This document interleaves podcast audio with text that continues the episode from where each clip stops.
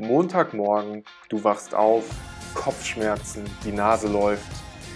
Du rufst dein Team an und sagst, hey Leute, ich komme diese Woche nicht. Am Freitag steht die Deadline für dein wichtigstes Kundenprojekt an und natürlich gibt dir das ein mulmiges Gefühl, weil du nicht arbeiten gehen kannst. Dein Team sagt, gar kein Problem, wir kümmern uns und schon am Mittwoch ist die Deadline erreicht, übererfüllt, der Kunde ist happy. Wie hört sich das an? Ich würde mal sagen, das hört sich verdammt gut an und in einem guten Team dürfte und sollte es auch genau so sein.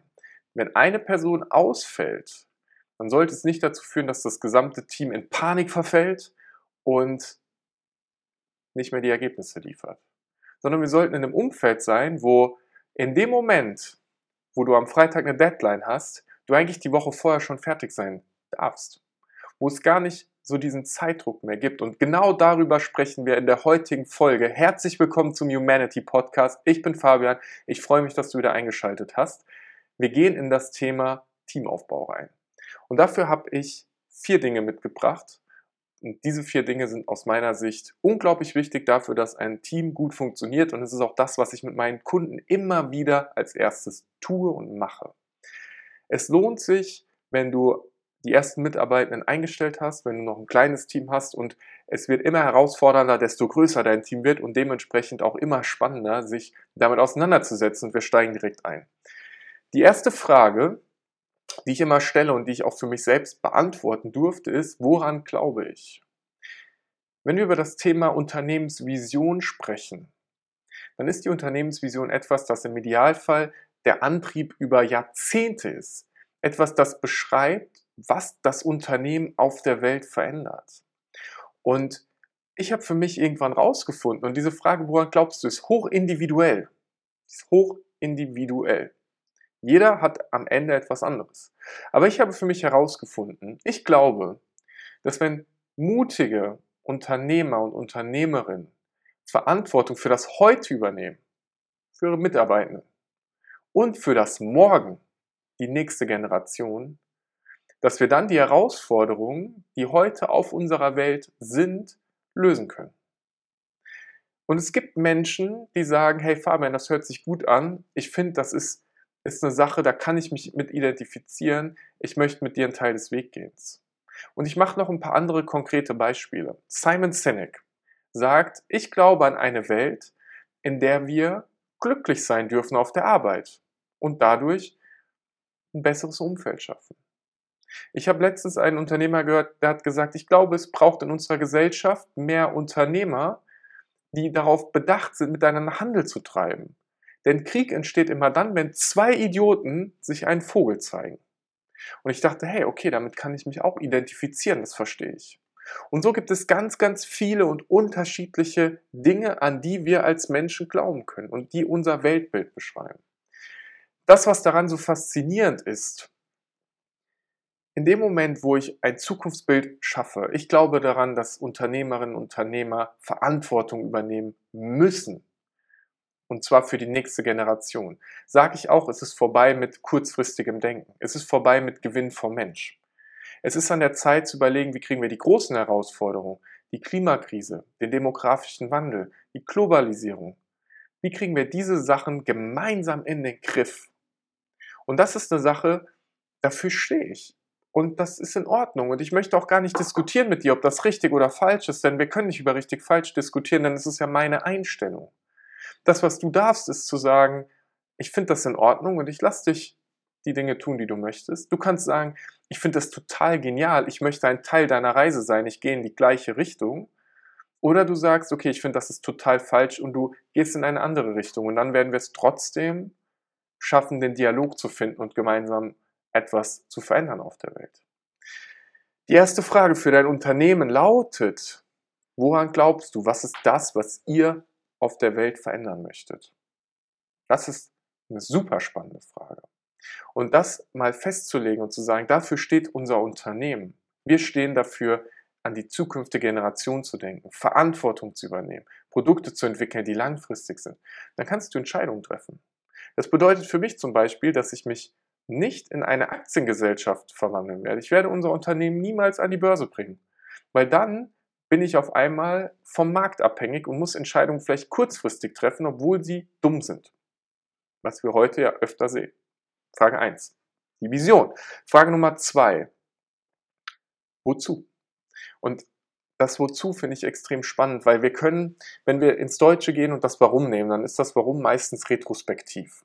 Und es ist mehr oder weniger auch eine Rechtfertigung in einer gewissen Art und Weise. Wir sagen, warum wir etwas tun. Spannend ist, wozu tun wir es? Was ist das, was wir auf der Welt verändern wollen? Und das Wozu gemeinsam mit dem Warum bildet dann die persönliche Geschichte, die dazu führt, dass du für das stehst, für was du stehst, weil Leute wollen Connection miteinander machen. Wozu machen wir das also? Wozu arbeiten Kevin und ich? Wir, wir arbeiten dafür, Zukunftsfähigkeit sicherzustellen, Unternehmerinnen, Unternehmern dabei zu helfen, ein Umfeld zu schaffen, in dem ihre Mitarbeitenden einen geilen Job machen können, dass die glücklich abends nach Hause gehen, dass in 20 Jahren der Job auch noch da ist. Nicht der identische Job, nicht die gleiche Tätigkeit, aber mehr oder weniger die Arbeitsstätte mit einem veränderten Tätigkeitsprofil, weil das verändert sich natürlich. Wir wollen, dass die Leute mutig in die Zukunft gehen dürfen. Uns inspiriert es, dass wir wissen, dass in 20, 30 Jahren auf der Welt immer noch durch Menschen Veränderung getrieben wird und, und wir einfach dabei unterstützen dürfen, dass Leute, und ich benutze bewusst mutig sein dürfen. Und das ist das Gegenteil von Angst. Warum? Woher kommt das für mich? Wozu möchte ich eine Welt schaffen, in der Menschen gerne arbeiten, Freiraum haben, mutig sein dürfen? Wozu möchte ich das tun? Und dann gehe ich ins Warum. Und mein Warum ist immer das gleiche und es ist für jeden Menschen individuell. Es gibt immer diese Sache, die begründet, warum wir auf etwas hin möchten. Und wahrscheinlich hast du die Geschichte schon gehört. Als ich 13 Jahre gewesen bin, am 21. März, und das ist am nächsten Sonntag, wenn du die Folge später hast, natürlich nicht, aber am 21. März. Ich sitze morgens in der Schule, Biologieunterricht, es klopft an der Tür, die Tür geht auf, meine Mutter steht dort, ich gehe raus, Fabian, Papa ist gestorben. Mit 13 bin ich das erste Mal hilflos, ohnmächtig, ratlos gewesen. Zu dem Zeitpunkt ist der, mein Vater der Geschäftsführer unserer Schreinerei, unseres Familienunternehmens. Meine Mutter, Hausfrau, verliert ihren Mann hat zwei pubertierende Teenager und hat am nächsten Tag trotzdem immer noch Mitarbeiter, die sich jetzt fragen, wie geht's weiter und Angst um ihre Zukunft haben. Der erste Berater, ich kann mich nicht mehr daran erinnern, wer es gewesen ist, sagt, verkauf das Unternehmen, du bist doch eine Frau, verkauf's doch besser, du hast keine Erfahrung. Meine Mutter trifft die Entscheidung, das Unternehmen zu übernehmen. Sie trifft die Entscheidung aus dem ich bin Hausfrau und Mutter, mache ein bisschen Büro in ein, ich gehe in die Geschäftsführerrolle zu gehen. Mein Großvater, schon ein paar Jahre in Rente zu dem Zeitpunkt, trifft natürlich die Entscheidung, die Verantwortung zu übernehmen und meine Mutter mit allem, was er hat, zu unterstützen.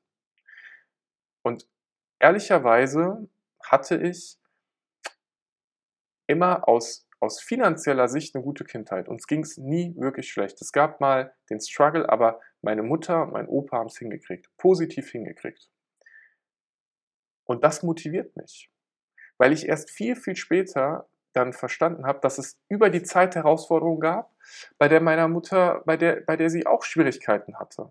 Wenn wir über die Digitalisierung reden, wenn wir manchmal über Führungsthemen mit Mitarbeitern reden, wenn, ähm, wenn es darum geht, die Entscheidung zu treffen, stelle ich noch einen Lehrling ein oder nicht. Sie hat ja auch manchmal Fragezeichen im Kopf. Und damals als 13-Jähriger konnte ich die natürlich nicht beantworten, wie auch. Aber heute mit 30, mit einem eigenen Unternehmen, kann ich ihr helfen, kann sie mich fragen. Und wir können auf einmal mit unseren unterschiedlichen Ansätzen, mit unserem unterschiedlichen Wissen gemeinsam etwas schaffen. Und die Menschen, die bei uns in der Schreinerei arbeiten, die müssen keine Angst haben, ob ihr Job nächstes Jahr noch existiert. Die müssen keine Angst haben, ob die Digitalisierung kommt und das Unternehmen obsolet wird. Wir kümmern uns drum, wir übernehmen die Verantwortung und wir überlegen schon jetzt, wie wir es schaffen, dass die Schreinerei in die nächste Generation übergeht und dann auch dort weitergeführt werden kann. Es ist gar keine Option, das Unternehmen zu verkaufen und, und zuzumachen zum Beispiel oder so. Ne? Und das ist das, was mich motiviert. Mit 13 war ich hilflos, heute habe ich Fähigkeit und ich möchte für Menschen, die Unternehmen führen, die auch manchmal den Struggle einfach haben, weil es nicht einfach ist, da sein und sagen, ich kann dir helfen mit meinen Erfahrungen.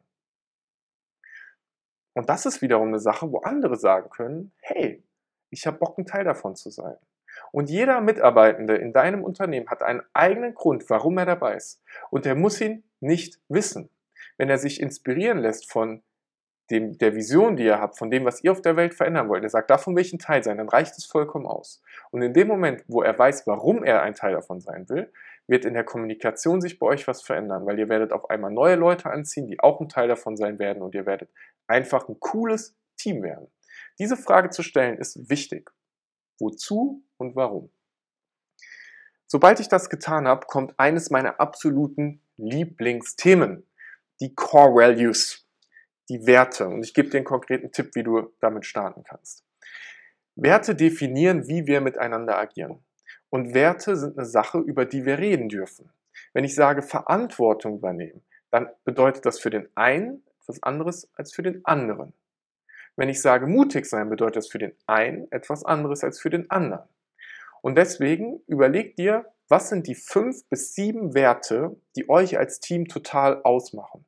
Und beschreibst nicht im deutschen Wertekonstrukt mit Loyalität, Verantwortung, mutig sein, sondern nutzt gerne den englischen Begriff Core Values, die, der Kern sozusagen von dem, was euch ausmacht.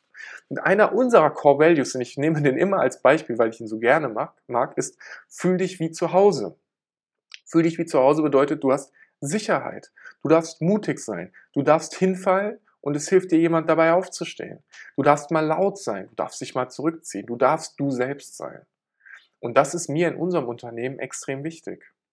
Ein anderer Core Value ist bei uns, the sky is not the limit. Wie soll denn der Himmel das Limit sein, wenn wir Fußstapfen auf dem Mond haben? Es gibt kein echtes Limit. Die meisten Dinge sind in unserem Kopf und wenn du groß denken magst, dann darfst du groß denken und da komme ich gleich im nächsten Beispiel hin. Wenn du zum Thema Werte kommen möchtest und du fragst dich mit deinem Team, wie machst du das, dann ist als allererstes klar, die Werte, wenn ihr die festgelegt habt, dann gelten die. Das bedeutet, ihr braucht auch eine Vereinbarung, was passiert, wenn die Werte gebrochen werden. Ihr müsst miteinander in die Lage kommen, das anzusprechen, wenn Werte verletzt werden, um dann zu überlegen, wie gehen wir damit um und als Team zu wachsen. Die Werte sind der Rahmen, in dem ihr agiert, sind moralischer, ethischer Kompass. Werte sind wichtig. Einfache Übung. Schreib dir fünf Werte auf, die dir im Kontext deiner Familie wichtig sind. Danach schreib dir fünf Werte auf, die im Kontext deiner Freunde wichtig sind. Und es müssen andere Werte sein, das du zehn unterschiedliche. Und dann nochmal fünf, die dir im Kontext Beruf wichtig sind. Und dann nimmst du diese Werte und schaust mal, was sind die sieben, die für dich am meisten Relevanz haben. Und dann legst du die mit deinem Team übereinander und dann fangt ihr an, miteinander zu diskutieren und legt euer Set fest und immer wieder darüber sprechen. Wenn du weißt, wo du hin willst, was verändern wir auf der Welt, und du weißt, warum du das möchtest und wozu du das möchtest und du auch noch weißt, in welchem Wertekonstrukt du läufst, dann stellst du dir nur eine Frage. Was mache ich jetzt? So, konkret einfach. Also, was mache ich jetzt so ganz konkret?